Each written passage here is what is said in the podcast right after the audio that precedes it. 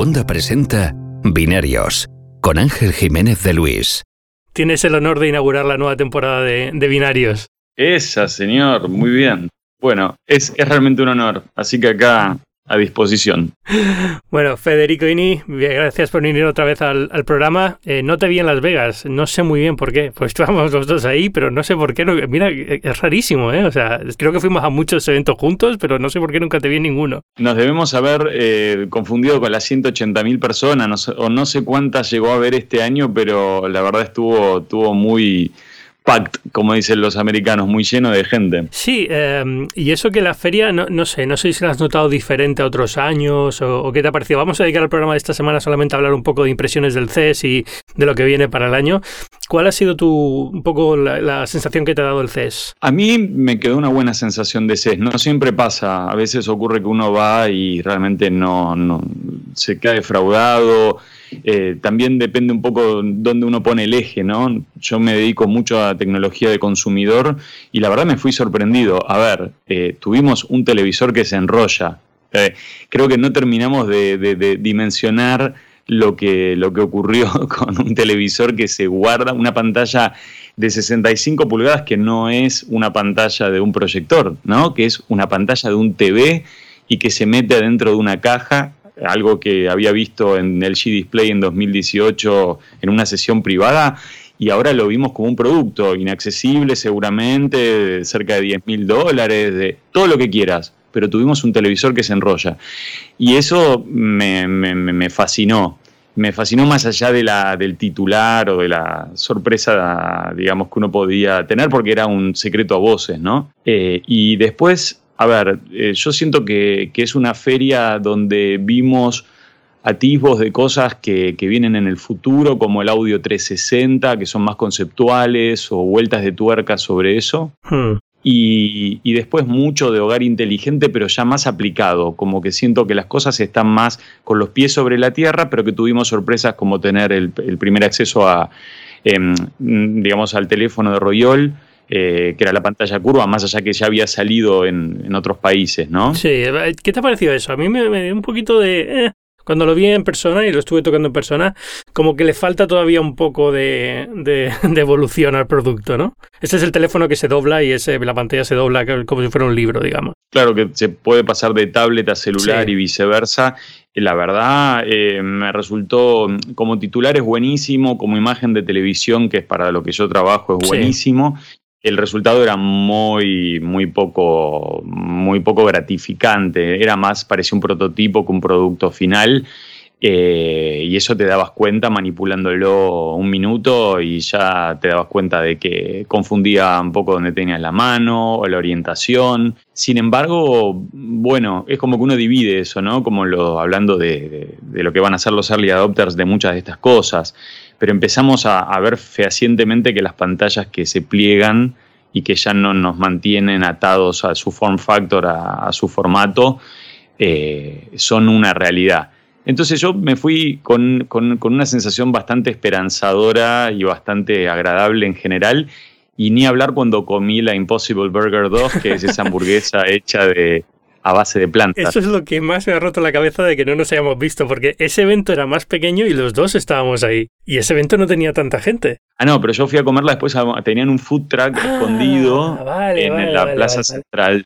Eh, entonces era como medio un secretito porque había poca gente. Imagínate que si en CES regalan comida, lo que va a haber es mucha gente. Sí. Eh, y eso no sucedía porque ellos tenían un pequeño, un pequeño booth eh, detrás de Google, detrás de otros booths y, mm, y, bueno, ahí probé esta hamburguesa que no sé si están familiarizados eh, con ella, pero es una evolución de la hamburguesa imposible 1.0, podemos decir, y es la primera vez el otro titular que se presenta un producto de comida en CES. Eh, para los que estén escuchando y no lo conozcan, la, Impossible Burger es una hamburguesa vegetal, está hecha con, con plantas, pero que tiene una, una curiosidad y es que utilizan un, un tipo de soja que tiene un alto contenido de una molécula muy análoga a la hemoglobina y entonces es roja y sangra, digamos, la hamburguesa cuando la, cuando la cortas, cuando la pones en la parrilla, sangra un poquito, tiene el juguito que tendría una carne normal y el sabor dicen que es muy parecido al de la carne normal. Yo no sé, no sé si para, para un argentino esto casi es un insulto, pero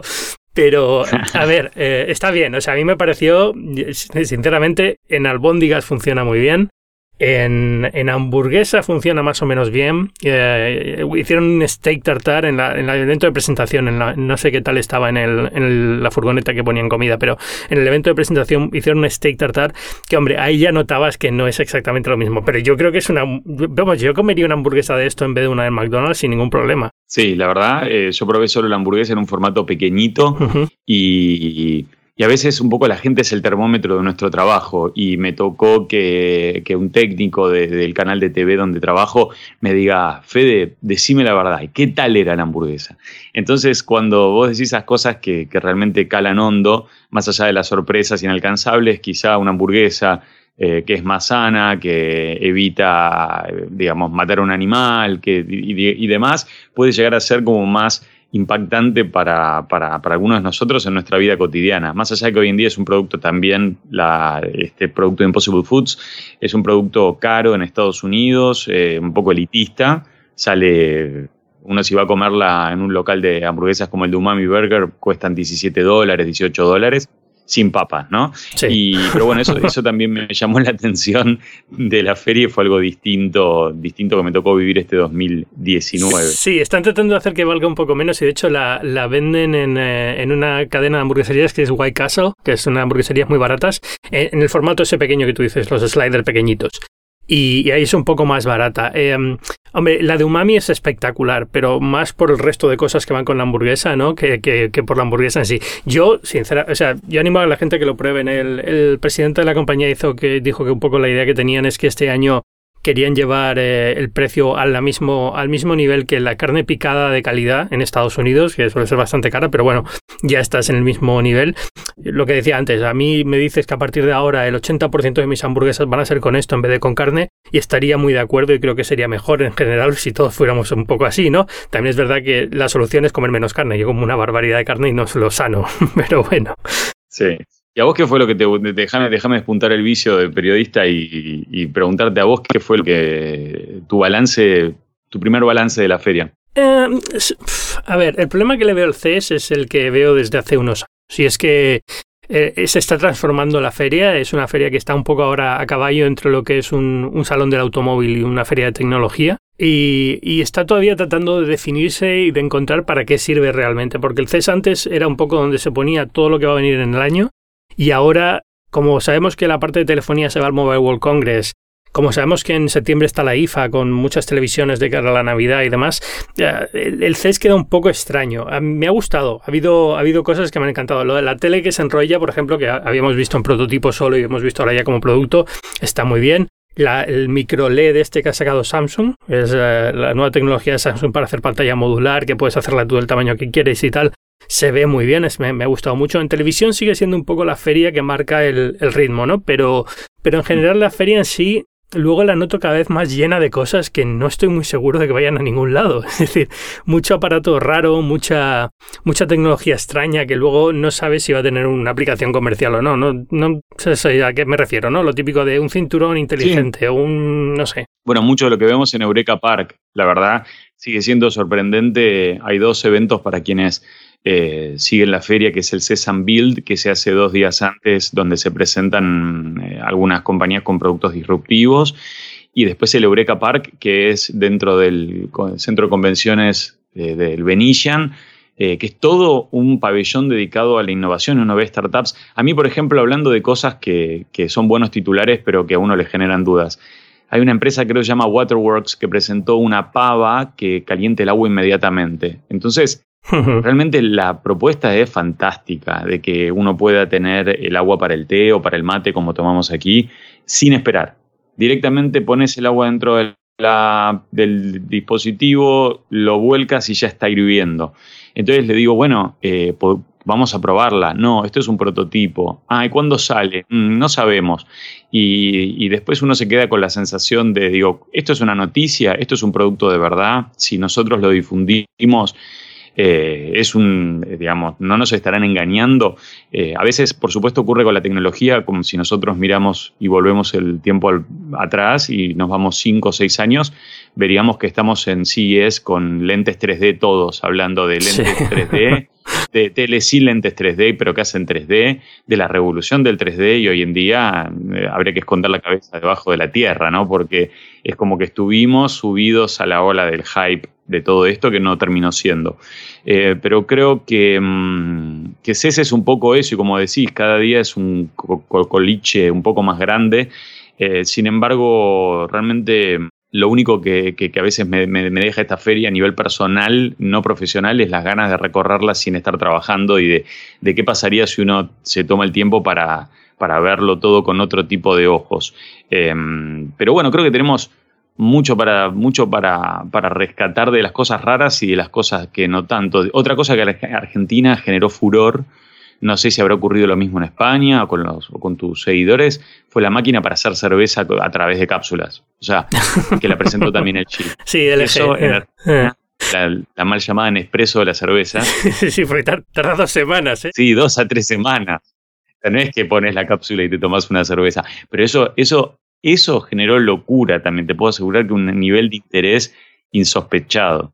A mí me gusta que traído Eureka Park porque es verdad que Eureka Park últimamente es, como una feria paralela, pero tiene muchas de las cosas más interesantes, ¿no? En ese sentido, sobre todo tú que trabajas eh, con mucho con vídeo y para televisión, pues te interesa que haya producto que sea visible y sea interesante visualmente, ¿no?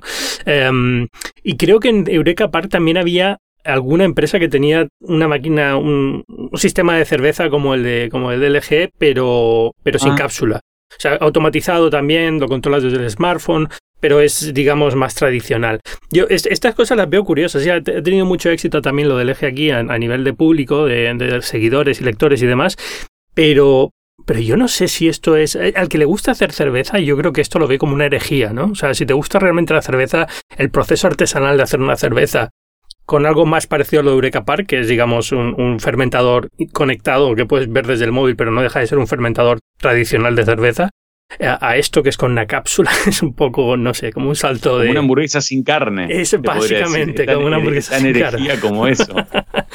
pero, pero no sé, luego, a ver, eh, yo no probé luego cerveza salida de la, de la máquina esta, no sé si te dieron a probar alguna. No, porque la que tenían ahí era, como no pueden servir alcohol, entiendo, ah. tenían una mezcla de té con bicarbonato. Hmm. Eh, también te hace pensar que será verdad esto. No nos estarán engañando eh, porque no sería, no sería la primera vez. Sí, bueno, exacto, exacto. No sería la primera vez que vemos algo que luego realmente no hay nada detrás, sino que es un prototipo. Pero no, yo creo que esto sí es cierto, es decir, esto, esta máquina existe, no debería ser difícil a nivel tecnológico, entiendo cómo podría funcionar, pero no deja de ser eso. es un aparato que tarda dos semanas en hacerte una cerveza. Hombre, son dos semanas, hay que, tener, que tener mucha planificación. Sí, dos semanas mínimo, ¿eh? porque me dijeron que podía ser dos a tres o a tres y media. Depende de la cerveza que Pero quieras. No sé, la eh. verdad no sé cuánto tarda la cerveza tradicional hecha, hecha hogareña, si querés, o artesanal. Tampoco, tampoco lo sé. Eh, si te digo, te miento, pero a lo mejor un poco más. Tampoco, tampoco puede ser mucho más, no sé. La verdad es que sí que sigo a gente que, que le gusta hacer cerveza en casa y tiene sus, sus fermentadoras y demás, pero pero no, no, o sea, los veo en, solamente ponen fotos en Instagram cuando ya está hecha. Entonces, no sé muy bien cuánto tarda el proceso, pero, pero me imagino que estará muy parecido, a lo mejor una semana más o dos semanas más, pero bueno, no sé, no deja de ser un proceso un poquito más elaborado. Imagino que también haces más cantidad, esto al final hace la cantidad que hace, no sé. creo que hace 14, 13 litros y medio me había dado el cálculo, casi 14 de la máquina de Hombre, sale a litro por día. Si te pones a, en dos semanas más o menos te puede durar. Entonces, no sé, puede, ser curioso. Yo creo que, es más la curiosidad de cómo se puede automatizar. Fíjate, otro, otro producto que tuvo mucho éxito es, fue del Sesame Build o de, o de uno de los eventos estos que hacen por las noches, del Showstoppers o uno de estos eventos que suelen hacer por las noches con muchos, eh, muchas marcas. La, la, panadería automatizada, no sé si la viste. No, no, no, no me la crucé. Pues era, era, un robot gigante, del tamaño de dos armarios, más o menos, que, que, hace pan automático y lo pone automáticamente en una despensa y te la vende. O sea, hace pan de molde, es decir, el pan este más simple de, hacer, digamos, ¿no? Pero bueno, eh, la cosa es que tú pones los ingredientes del pan, la harina, el, agua, lo que sea, y la, la, levadura, y automáticamente empieza a trabajar, pone la, empieza a amasar, pone la masa en el molde, calienta, y era, era transparente la máquina, podías ver el proceso, y va sacando los panes de molde en una en una estantería y tú pagas con el móvil y te llevas un pan de molde. Es un poco. Muy bueno. Ahora los panaderos, como los taxistas con Uber, van a ser. Van a sí, ser, van a eh, quedar obsoletos. Supongo que van a, van a, van a hacer manifestaciones. Sí. Una cosa que también me quedé con ganas de, de charlar y que, que, me parece que es otra de las. Otro de los temas que, digamos, las, los televisores ocupan un lugar importantísimo y ya había pasado en IFA que el 8K había sido la sigla que definía IFA 2018, creo, en cuanto a Sí. televisión. Uh -huh. Y acá de vuelta eh, tocó ver, pero no sé si vos sentís lo mismo, como que le bajaron un poco el volumen al tema del 8K en sí. Eh, y quizás se habló un poco más de la tecnología micro LED o la de la tele, la tele enrollable. Sí. Porque al día de hoy seguimos con el debate si es un, sencillamente algo que no nos sirve en 2019. Claro, un poco la, la, cuestión es esa, es decir, sabemos que se puede tecnológicamente poner una, hacer una pantalla de 8K. Es, eh, el proceso de fabricación lo conocen, es caro, pero se puede hacer, eh, se puede hacer incluso hoy en día con, con, OLED y con LED, pero, pero al final no hay emisión ninguna 8K. Ahora las Olimpiadas parece que van a ser en 8K y va a haber algunas otras cosas. En Japón tiene alguna cadena en pruebas, pero al final estás es que ni siquiera la gente está viendo 4K. O sea, es, muchos tienen un televisor 4K en casa, pero no tienen una señal 4K, uh -huh. o la tienen, pero no va muy allá. O es la de Netflix con una, una resolución, con, un, con, una compresión muy alta. Falta todavía que 4K se, se, estabilice mucho más para que 8K tenga algún sentido. Y bueno, tiene sentido cuando te vas a tamaños de pantalla muy grande, cuando quieres mantener la densidad de pantalla uh -huh. y te quieres ir a pantallas de, no sé, de setenta y tantas, ochenta y tantas, ciento y pico pulgadas. Entonces, pues sí, pues... Sí, que tengan más, más densidad. Claro. O inclusive como una suerte de, de, justificaciones científicas que leí por, por las redes, que había marcas que estaban citando científicos y diciendo de que en realidad cuando teníamos más densidad de píxeles el cerebro se cansaba menos, como ocurre con la música digital, sí. eh, como que el cerebro reconstruye lo de, con la música digital versus la música analógica. Eh, a mí me suena un poco todo medio, medio no voy a decir mentira, pero... Pueden ser los mismos científicos que decían que la, la, pantalla curva en una televisión era mejor que la pantalla plana y mira, luego al final, claro. pues al final, eh, siempre se puede buscar un estudio que justifique algo, pero yo creo que 8K, el problema no es tanto que, que técnico, es decir, se pueden hacer pantallas de 8K, no es un problema, es, son caras, pero no hay contenido y tampoco hay ninguna necesidad. Es decir, la gente no está pidiendo a gritos. Es, no fue no. como el cambio. Yo creo que el cambio de, de, resolución estándar a HD fue enorme. El resolución de HD a 4K se nota. Pero es que del 4K a 8K, salvo que tengas unas pantallas enormes, es que probablemente a la distancia que te sientas de la pantalla ni lo vas a notar. Entonces, y no. Eh, no, es, no es una cosa que sea como, como muy necesaria en estos momentos. Me parece más interesante que podamos tener una pantalla de ciento y tantas o doscientas y pico pulgadas como tenía Samsung ahí en el, con micro LED, ahí en la... En el, de 219 creo que era oh, The Wall, ¿no? Sí, sí, el de Wall de este año, que son doscientas y pico, de 219. ¿Dijeron cuánto cuesta? No, porque no sé siquiera si la van a vender realmente. O sea, el, el de Wall del año pasado no sé si llegó a venderse, yo creo que no. Mm. Que eran 180 o 100, no sé. Pero, pero bueno, o sea, es, es, cuando lo ves ahí en activo, dices, qué barbaridad. Luego te das cuenta que al final esto es como las televisiones que ponen los estadios. Es, al final es lo mismo, LEDs en vez de, en vez de sí, píxeles. Sí, sí, sí, sí, pero y, con una calidad Pero más pequeño fantástica. y, claro, y, más calidad. Y, pero es, es increíble, claro. Te pones a soñar y diciendo, bueno, ahora no, pero en 10 años, el 10 Year Challenge de, de, 2000, de, dos, la vamos de a tener 2029 es poner la foto de la tele esta. O sea, va a ser increíble. Vas a poder tener una pared entera que sea televisión. ¿no? Te cuento una anécdota. Eh, mi tío que me inspiró todo el amor por la tecnología, ya por los años, no sé, 90, no, no, no quiero mentir, pero 90, 92, me decía, en Japón hay unos televisores que son finitos como cuadros. Hmm. Y, y yo decía, bueno, no, pero en ese momento salían 50 mil dólares, no sé, no sé, era una cifra ridícula. Y estaba hablándome de los plasmas. Y hoy en día todos nosotros, o la gran mayoría de nosotros, tenemos televisores de pulgadas que nunca imaginamos, eh, ultra finos. Y a veces este, ese será el 10 Year Challenge, ¿no? De ver, de ver qué vamos a tener dentro de 10 años, o si va a ser como uno ve volver al futuro y se soñaban eh, justamente cosas que, que, que nunca llegaron, como los autos voladores, y demás. Una cosa que me llamó, do, dos cosas que te quiero rescatar que me llamaron la atención. Una mala y una buena, o que habla del tema de la hamburguesa sin carne. La mala me tocó ver empresas como Kodak, en realidad marcas más que empresas, eh, mmm, bastardeadas eh, y con productos, eh, ¿cómo decirlo? me ocurrió que yo quería buscar una cámara que había visto en algún medio, una cámara instantánea de Kodak que se abría como un slider y caí en un stand que era de Kodak pero que no tenía esa cámara. Y le digo, pero yo estoy buscando esta, no, tenemos estos productos nuevos. No, pero estoy buscando esta.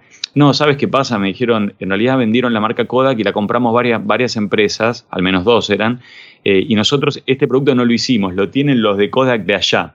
Y me fui al otro Kodak y eran productos horribles y, la verdad dije, qué pena, ¿no? Como, como algunos iconos se van eh, diluyendo con cuestiones de, de, que lo han ido vendiendo o que ni siquiera es una empresa en sí misma sola. Eso por un lado. Y el segundo lado, que me subí una Harley eléctrica y hablando de sacrilegios, me tocó subirme al demo de Harley Davidson y manejarlo, o sea, pude acelerarla y escuchar el motor de, de, esta moto que le dicen Livewire, ¿no? Se llama, em, y que es otro de los, no sé, volvemos a hablar de la hamburguesa sin carne, es otro sacrilegio mayúsculo. ¿Pero tú crees? ¿No te gustó? Eh, entiendo que la demo no se movía la moto, simplemente le dabas a acelerar para escuchar el ruido, ¿no? Sí, me, gustó. A mí me encanta todo lo que sea tech y sean novedades. No sé cómo lo van a, no sé cómo le va a caer al norteamericano promedio. Sí me imagino en Silicon Valley muchos, muchos emprendedores y muchas startups andando con su Harley eléctrica. eso es. Sí. a ver, al, al, motero tradicional probablemente le parezca horroroso y le parezca absurdo. Harley no va a dejar de hacer motos normales por ahora, eh, pero bueno, yo creo que a la larga es evidente que casi todo va a ir a eléctrico, con lo cual cuando antes empiece mejor. A mí me parece, eh, me parece incluso bonita. Es que creo, creo que han hecho una moto bastante bonita para lo que yo esperaba que fuera. No sé, no sé cuál fue tu impresión. No, no, a mí, me gusta y hay que contarle a la gente que algo que llamaba la atención es que ellos sostienen que tiene ruido la moto, que no es un motor silencioso, porque lo que hace ruido es la caja de engranajes. Entonces tiene un ruido pero diferente, no es el ruido del motor eléctrico que uno espera escuchar, ese pitido, sino que tiene como un ruido mecánico. Ellos se aseguraron de hacer eso. Me preocupaba que Harley intentase hacer algo en plan, vamos a poner un simulador del ruido de la Harley normal en la eléctrica, que hubiera sido yo creo un fracaso absoluto. Y este tiene un ruido característico, diferente a lo que te esperas, diferente al de otras motos eléctricas o una bicicleta eléctrica si has probado una, ah, pero, pero que tiene un, pero que tiene cierta potencia, que tiene cierta sensación de que cuando apretas el acelerador, como que el ruido sube, ¿no? Y te, te, da la sensación de que te vas a mover muy rápido, con lo cual yo creo que lo han resuelto bastante bien. Y estoy seguro de que esto ha sido uno de los quebraderos de cabeza de Harley cuando pasaban eléctrico. ¿Qué hacemos con el ruido, que es al fin y al cabo una marca de la casa? Claro, algo que escuchas, que escuchas venir desde dos cuadras antes. ¿Tuviste oportunidad de, pasaste por el stand de Lenovo? Eh, sí, sí, pasé por el stand de Lenovo. Bueno, el, el Aquanox este que tienen, ¿no? Que tienen como una zona aparte del C, sí.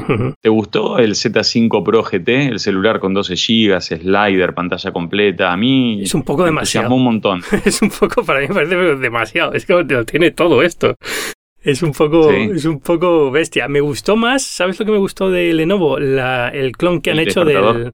Bueno, el despertador está muy bien. El despertador es como igual que Amazon tiene el Echo este con pantalla, pues el equivalente con Google, porque Lenovo trabaja con, con Google, ¿no? Pero pero no, digo el, el ordenador que, que, copia un poco el, el estudio de, el Surface Studio de Microsoft. Ah. Que es también una pantalla enorme que puedes dibujar en, en ella con, con, el bolígrafo y demás. No me, no me tocó verla. No, vi ahí me, me, concentré en tenía un monitor de gaming gigante de creo de 39, 42. Vi eh, vi la computadora que, que, tienen con pantalla de tinta electrónica y del otro lado una pantalla AMOLED, creo que es. Sí, sí, sí, ese lo estuve viendo en, en China el año pasado. A finales del año, y esto fue justo antes, después de grabar el último episodio de, de Binarios del año pasado, fui a China precisamente a ver los, las nuevas oficinas de Lenovo y lo tenían allí en un exhibidor de productos, el, portátil este con doble pantalla. Hombre, mm, yo creo que lo de la pantalla de tinta electrónica no acaba de... O sea, la sensación del teclado de tinta electrónica no es especialmente buena. Me parece curioso, me parece curioso porque es un ordenador que además cuando lo cierras para abrirlo tienes que darle dos toques en la, en la parte de arriba, como si estuvieras tocando la puerta. como dos golpecitos, como Sheldon, Sheldon Cooper cuando lo abrís.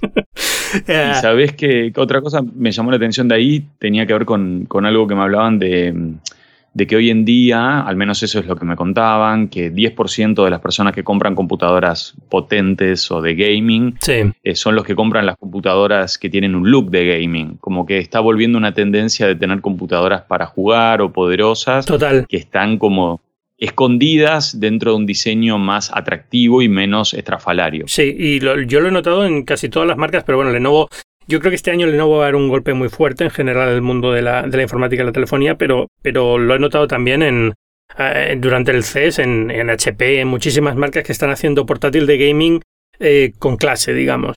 y, que, y, que, hay mucho usuario de portátil de gaming que no juega, y lo compra porque es la máquina potente que tiene la tarjeta gráfica que necesita, que le da un poco igual, o juega esporádicamente, pero no es la función principal que sin embargo le interesa por otras cosas y que hasta ahora lo que tenía era como demasiado estrafalario, demasiado neón, demasiado luces y ahora está como yendo a un nivel un poquito más, más agradable, ¿no? Claro. Mm.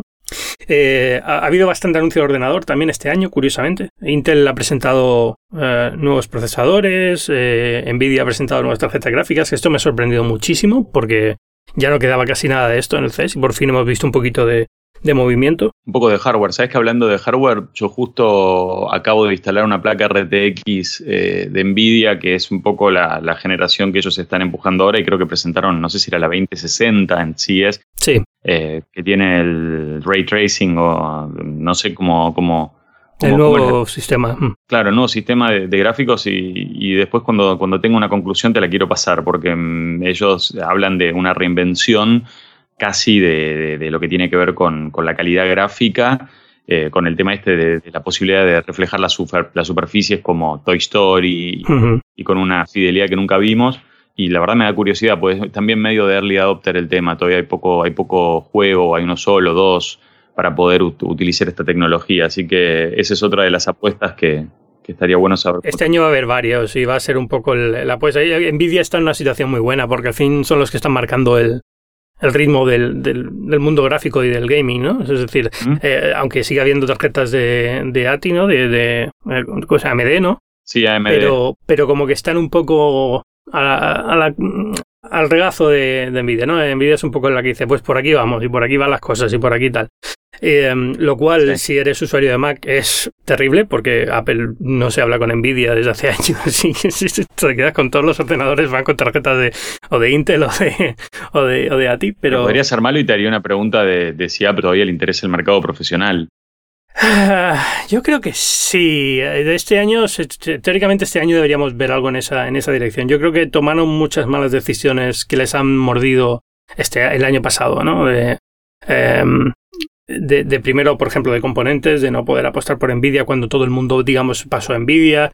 Eh, mucho profesional del vídeo que se está pasando Nvidia precisamente por a, PC no, con Windows precisamente porque tienen Nvidia y Apple no y han intentado solucionarlo con lo de la eGPU y demás pero yo creo que este año eh, cuando veamos el Mac Pro mm, entenderemos muy bien cuál es la idea que tiene Apple para el mercado profesional pero yo creo que es innegable que están perdiendo parte del mercado profesional que tenían y que era muy fiel y que mm, el problema de ese mercado, de ese tipo de mercado es que cuando hacen una inversión en equipo diferente es muy difícil recuperarlos porque es inversiones a 10 años eh, y, como que costará volverlos a traer al Mac si Apple quiere eso. Ojalá, ojalá pase porque acá tenés uno de los usuarios eh, empedernidos de, Mac. Yo lo entiendo, lo entiendo perfectamente. Si yo soy usuario de Mac desde el, desde el 2004, 2005, no se me hubiera ocurrido volver a PC. Y este año, precisamente, que me tengo que comprar un portátil, es que quiero comprarme un Mac, pero sufro porque todo lo que veo es muy caro, no lo acabo de justificar. Eh, entonces necesitas muchos adaptadores. Bueno, eso es lo de menos, eso lo van a necesitar también eh, cualquiera que te, yo eso sí que lo tengo ya claro que USB-C, Thunderbolt 3 y no, no Thunderbolt 3 es, es lo bueno, que pero que, pongan el lector de tarjeta SD. Ah, eso, eso da igual. de medios necesitamos poner un Fede, eso, eso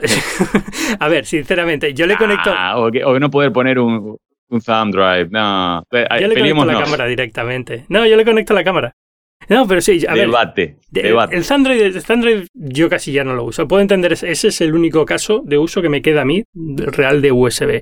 Porque la cámara de fotos o la cámara de vídeo la conecto directamente con un cable USB-C, o sea, no hay ningún problema. Eso, eso está solucionado. Yo no usaba nunca el lector de tarjeta porque conectaba directamente la cámara. Em, eh, entiendo que no es el caso de todos los profesionales y que para otros probablemente sea súper necesario tener un lector, vale. Pero, pero para mí lo que más me fastidia de, los, de la línea actual de ordenadores de Apple es, y esto he llegado después de un año de probar varios, es em, los precios, no porque sea caro, que Apple siempre ha sido caro, sino porque la cantidad de memoria que te dan por el precio que pagas me parece que es, es ya se ha vuelto injustificable. Es decir, que un Mac de entrada sean 128 gigas en 2018 o 2019 es difícil de, tragar. Es insuficiente. Porque, sí. porque tu teléfono tiene ya más. O sea, si al final, cuando sacas una sesión de fotos, ya llenas la mitad del disco duro, ¿no? Entonces, aunque luego lo subas a la nube, lo que quieras, pero se hace demasiado, demasiado poco. Demasiado pobre, mm. sí. Bueno, ojalá, ojalá retomen, retomen el curso y, y justo hablando de CES y Apple eh, se llevó un apartado el, cartel gigante que pusieron con la frase de que lo que pasa en tu teléfono queda en tu teléfono eh, cerca del Convention Center para que todos lo vieran, ¿no? En medio de la feria. De esto habló el mundo, ¿no? De la medio de la feria del asistente de Google, de, del asistente de Amazon. Sí, fue una feria, yo creo que en, los asistentes estuvieron muchísimo más papel protagonista que los productos, digamos, el, Google. No sé si montaste en el, en el stand de Google en la montaña rusa que habían construido. No pude, tenía un horario para hacerlo, no pude, pero sí en el stand de Google me llevé algo interesante que fue, eh, me gustó un producto que presentaron que era como una suerte de Chromecast para autos, por decirlo de una forma burda, que convertía autos que no tenían o no tienen asistente virtual. Vos ponías un, pones un dispositivo en el, en el puerto del encendedor y te da vía Bluetooth o auxiliar la posibilidad de acceder a tu teléfono por Google Assistant y por 50 dólares. Eso me pareció bastante interesante. No me pude subir a la montaña rusa. ¿Estaba buena? ¿Vos subiste? No, no subí. Y luego me dio rabia porque por lo visto si subías te regalaban un, un Google, el Home nuevo este que tiene pantalla. El, um, no. Sí, sí, sí. A todos los que subían le, daban uno. ¡Ah! Pero no, no pude, no pude subirme. Um, Pero Yo tenía horario y fui y, no, bueno, tenía que ir a otro compromiso, no te puedo creer. Sí, sí, sí, era lo que te daban cuando acababas la, montaña rusa. Pero, pero bueno, lo decía más que nada por eso, porque Google y Amazon han estado súper presentes, además de forma clara, claramente deseada por ellos. No ha sido como otras veces que es que, oh, Alexa ha ganado el CES y nadie se lo esperaba. No, no, ahí Amazon estaba haciendo publicidad a Alexa desde el día 1, Google con, con, con, Assistant también. Y Apple un poco le ha pasado lo mismo este año, ¿no? No por Siri, evidentemente, sino por, el, por toda la integración con televisores, que de repente eh, Samsung da la bomba diciendo que, que, vas a poder usar AirPlay en los televisores Samsung de este año.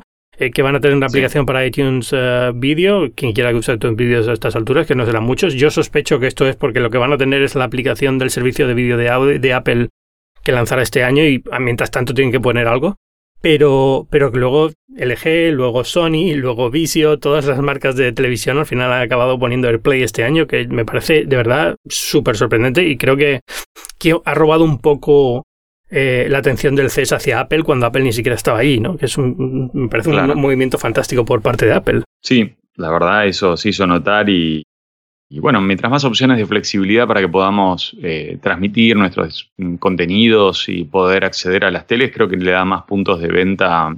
Sí, más oportunidades para pensar por qué cambiar un televisor cuando ya tenés un 4K, ya tenés un OLED. Sobre todo eso. Yo, vamos, conozco mucha gente que tiene un televisor que, que está entonces cambiar solo este año, no porque quisiera uno nuevo, sino porque de repente tener el Play le da la vida, porque es ya no depender del Apple TV, ya no tener que tener un, un HDMI ocupado con el, con el producto al final eh, le hace más sencilla la vida. Muchas, eh, en muchos lugares de trabajo donde se hacen presentaciones y tienes que estar, eh, pues tener el play ayuda mucho, ¿no? Para poder hacer la presentación remoto, que estaban, Absolutamente. usaban Chromecast, usaban cosas que a veces no eran compatibles con todo. Con lo cual, oye, fantástico por parte de Apple. No sé si nos queda algo. ¿Montaste en el lift automático, autónomo este, en el coche? Sí, me tocó, me tocó, me tocó, me tocó. Todos los días, todos los días había la puñetera la aplicación para pedir un lift a ver si, a ver si me tocaba y no forma. Vamos a contarle a quienes, a quienes eh, bueno, no estuvieron ahí, que en realidad cuando uno llegaba a Las Vegas y usabas Lyft, que es la aplicación que yo suelo usar. Sí, como Uber, pero sí, el competidor de Uber. Mm. Exactamente. Em, y te decía si uno estaría de acuerdo con montar un auto autónomo.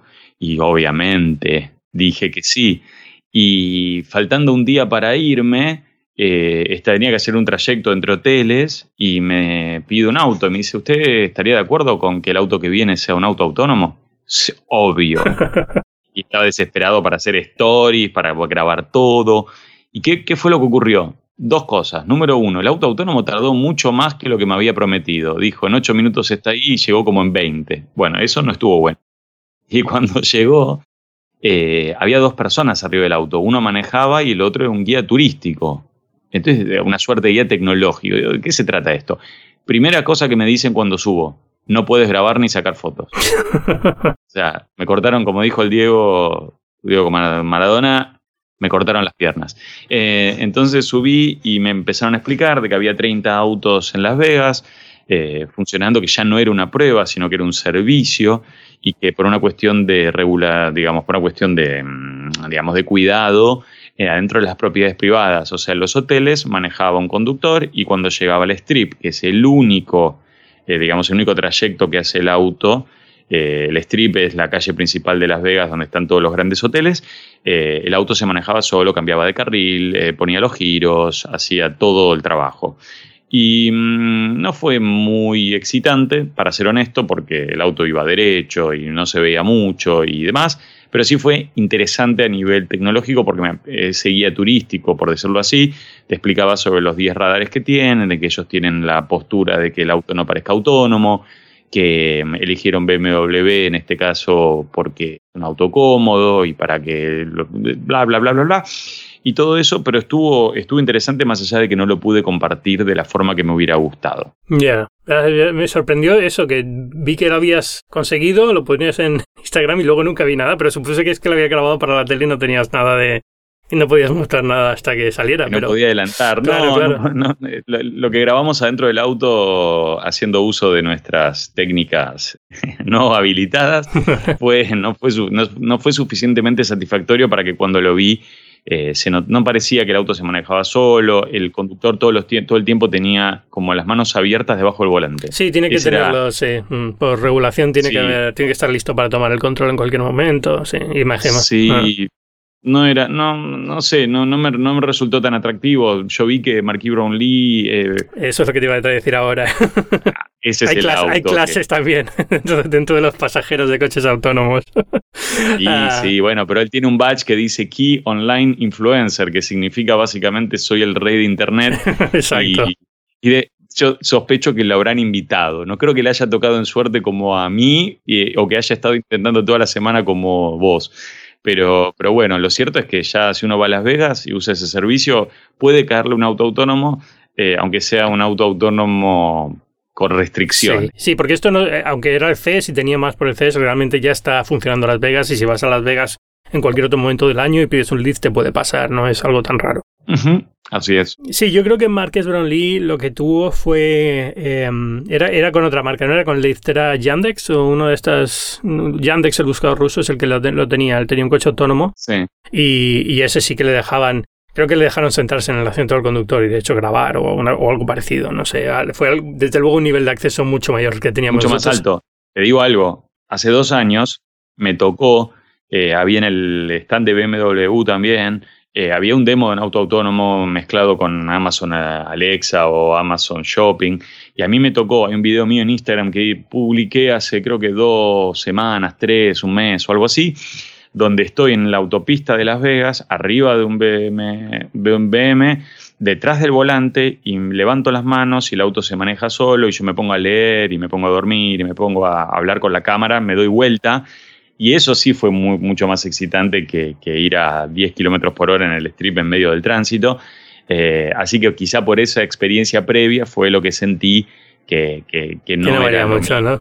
Y aparte que pude grabar todo la otra vez. No sé. Bueno, está bien, por lo menos lo hemos visto. La, sensación, yo estuve hablando con los ejecutivos de Mobileye, que es la empresa, es una empresa israelí que hace el software y el hardware que lleva muchos de los coches hoy en día para simplemente para control de conducción en, autopista, ¿no? Esto que te permite mantenerte en el carril y eso, aunque no sea autónomo, pero digamos que son ciertas funciones autónomas. Y, y, también están haciendo sistemas para coches autónomos. Y lo que me decían es que esto ya, ya no es un problema técnico, ya lo tenemos más que resuelto en ese sentido. Eh, quedan algunos casos muy concretos, pero en general, desde el punto de vista técnico, es algo que ya está muy resuelto y es simplemente una cuestión regulatoria y que lo vayan aprobando en los diferentes países y que la gente le pierda un poco el miedo a los coches autónomos y ya está. O sea, ya está, esto está más que resuelto, digamos. Y están haciendo más evangelización, me parece, que, que, digamos, que, que, ponerlo a funcionar, ¿no? Como que para que la gente lo, lo empieza a sentir como algo más natural. Pero bueno, me quedé con, la, me quedé con las ganas. No sé, ¿algo más del, del CES que te llamara la atención, que te gustase? Uh, a ver, por, seguí viendo que lo retro tenía participación. Hay una cosa que me gustó mucho, pero que es totalmente una de esas cuestiones que son buenas para ver, pero que no tendría en mi casa. Eh, había un entrenador robótico de boxeo que lo que hacía era como una especie de pushing, no sé si lo viste. Sí, sí, lo vi, lo vi. Y yo peleé contra él y es como una especie de punching, punching ball que vos le pegás, aprende de vos, como que tiene también inteligencia y sensores, y si le suben la dificultad se empieza a hacer como medio imposible de golpear. Y ¿Pero esquiva los golpes? Sí. Ah, no, era como una especie de, de torre donde tú pegas? ¿O cómo funciona? Sí, lo que pasa es que esa torre es como que tiene, como que está montada sobre un brazo robótico. Ah, vale, Entonces ella se va moviendo y se va, te va empezando a esquivar. Y cuando le suben la dificultad es como medio Matrix, como que vos tirás el golpe y ves cómo se va alejando de tu mano y no lo llegas a golpear, lo cual un boxeador profesional seguramente podrá hacer. Pero el robot empieza como a detectarte, a aprender. Eh, eso me pareció muy curioso. Después encontrar soluciones eh, que uno también vio más en prototipo, como por ejemplo el candado que se abre con la huella dactilar, que lo habíamos visto el año pasado, pero ahora ya era un producto lanzado. Em, el eh, ver otros prototipos como el encendedor que te ayuda a dejar de fumar porque va traqueando tu uso y si ya, eh, digamos, como que te logueas y te va diciendo, te va armando un plan y si quieres prender un cigarrillo te lo va a impedir. eso me sorprendió. Em, ver más robots para, lidiar con las mascotas, para poder, por ejemplo, mantenerlos entretenidos. Y después siempre ocurre como esas cosas que son cuestión de percepción en una feria, ¿no? En el Unbuild me tocó encontrarme con Lobot, que es un robot que te da como afecto, que viene en pares, eh, cuesta 6 mil dólares y te vienen, creo que eran 6 mil, y vienen dos robots. Y la verdad lo vi y me pareció una taradez, me pareció algo totalmente ridículo eh, pero después empecé a leer un montón de notas de gente diciendo, no, el robot este permite que en Japón la gente desarrolle sus emociones y realmente es inteligente y quiere que lo levantes y, lo, y le hagas mimos. Y la verdad, yo me puse a jugar con el robot y lo primero que hice fue romperlo porque se le cayó la cámara. y dije, bueno, pero esa de vuelta, una feria es como una suerte de... Eh, la CIES, como una suerte de conclusión para mí, es un espectáculo gigante eh, donde uno donde es difícil profundizar a veces con como uno le gustaría, donde a veces uno eh, se encuentra con, las primeras imágenes, eh, con eso, con el golpe de efecto, y uno puede terminar juzgando para bien o para mal eh, injustamente distintos productos o desarrollos. otra cosa, por ejemplo, que me pasó en el, ahí en el Anvil es que de repente veo una vaca solar. Me dicen, esto es una ah, vaca solar. Y es, un un proyecto que lo que hace es, eh, son unas celdas fotovoltaicas montadas sobre una suerte de forma de una vaca que cargan unas mm, baterías y eso lo que hace es que en África los chicos quieran ir al colegio para cargar esas baterías para de esa forma volver a su casa y poder brindar eh, iluminación y cargar los celulares eh, que es un costo que en África, entre que no tienen eh, suficiente, digamos, eh, digamos de, instalaciones de eléctricas, la infraestructura y también que se lleva entre el 10 y el 20% del salario de los padres. Entonces, ese tipo de soluciones que quizá uno pasa por al lado y le parecen como medio esotéricas, en cuando te detenés y empezás a conversar y hay proyectos muy interesantes, mezclados con el cinturón que te, el cinturón inteligente. O sea, uno tiene un poco de todo. Sí, de, ese concretamente lo que nunca entendí muy bien fue por qué es una vaca. Es decir, eh, entiendo el simbolismo de la vaca y demás, ¿no? pero, pero como que no es necesario. Yo creo que los niños. Sí, e, ellos lo como porque la vaca es como que en vez de dar leche da, energía. Entonces, como las baterías, las baterías tienen formato como de ubre y llegás y la, la insertás. Bueno, eh, pero, pero bueno, de vuelta. Eh, son esas cuestiones quizá de, de, gustos o de que calculo que deben tener una lógica. Sí, yo imagino que más, más, marketing también, ¿no? Que decir que saben que tiene más, se genera más conversación por el diseño que, que si hubiera un diseño normal y fuera una, una, una, una bandeja donde pones los, los baterías a cargar, ¿no? Sí, absolutamente. Bueno, Fede, eh, Federico Dini, muchas gracias por venir a Binarios a hablar del CES. Eh, la gente que quiera encontrarte y saber más de ti, ¿dónde puede hacerlo? Lo puede hacer en Twitter, en Instagram, bajo arroba fechu, eh, me van a encontrar eh, y también lo pueden hacer buscándome en Facebook, ahí estoy como Federico Ini, en todas las cuentas con, con, el tilde azul para que se queden tranquilos que soy yo. Y muchas gracias por invitarme al primer Binarios del año, que es un, un honor y un orgullo. Espero pronto volverte en persona. Eso, seguro que nos vemos pronto. Un abrazo. Un abrazo grande, buen año. Aprovecho yo también para despedirme, ya sabéis que yo soy Ángel Jiménez de Luis, podéis leerme en las páginas web del mundo, en otras publicaciones, como fuera de serie, como muy interesante, y por supuesto en la web de este programa que es binarios.fm. Binarios forma parte de Cuonda, que es una comunidad de podcasts independientes en español, tenemos muchísimos podcasts de todo tipo, y tenemos dos nuevos de tecnología que empezaron a finales del año pasado, que si no los estáis escuchando, os recomiendo que nada más terminar este, por favor, id a cuonda.com o ir a vuestra aplicación de podcast favorita y buscadlos. Son dos podcasts muy interesantes. Uno es The Venture City, es un podcast que se hace en colaboración con The Venture City, que es una compañía de capital riesgo, muy centrado en el emprendimiento, en las startups, conducido por Rosa Jiménez Cano, a la que habéis escuchado en este programa más de una ocasión, periodista también del país. Y el segundo es Perspectia, que es un podcast de inteligencia artificial desarrollado junto a Microsoft. No vais a encontrar un podcast que hable de inteligencia artificial igual de bien. Además, me hace especial ilusión porque es el primer podcast que tenemos en Cuanda narrado por eh, la voz de Ana Armachea, que es la fundadora de, de Cuanda, que yo creo sinceramente que debería estar en muchísimos más podcasts porque tiene una voz fantástica, pero este en concreto es especialmente bueno porque es sobre inteligencia artificial muy bien explicado con aplicaciones reales y en colaboración con Microsoft.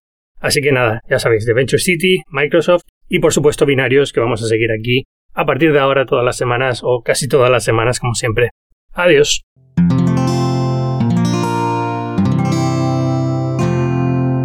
Puedes escuchar más capítulos de este podcast y de todos los que pertenecen a la comunidad Cuonda en cuonda.com.